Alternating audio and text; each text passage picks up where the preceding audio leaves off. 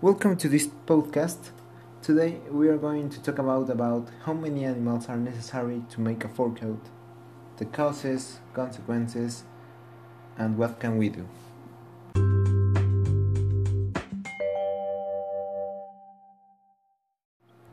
Most of the animals that are used to make fur are raised in factory farms, but there are many of these that are wild and should not be material for these coats.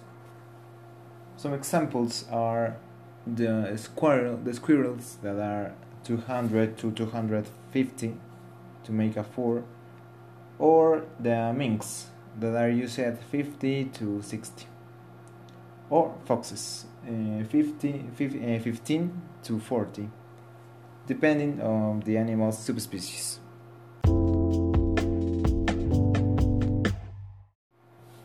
Causes. One of the main causes of this sale of fur coats is the demand they have. Mostly, many of the skins of these animals are used, not domesticated, for these coats.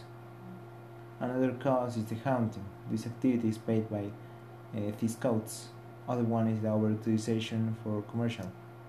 The inadequacy of existing regulatory mechanisms and the disease of predation.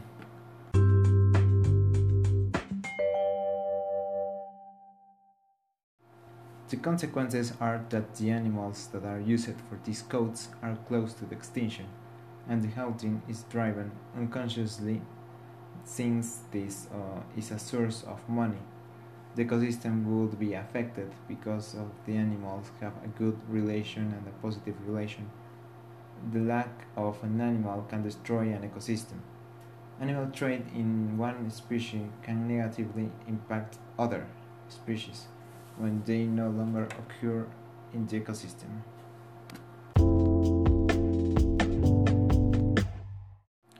And finally, what can we do?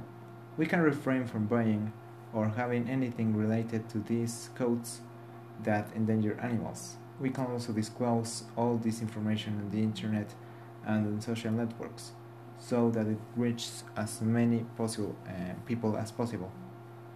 We can also call to the respective authorities, for example, PETA, HIS, ASPCA, Traffic, and etc., to detain these actions.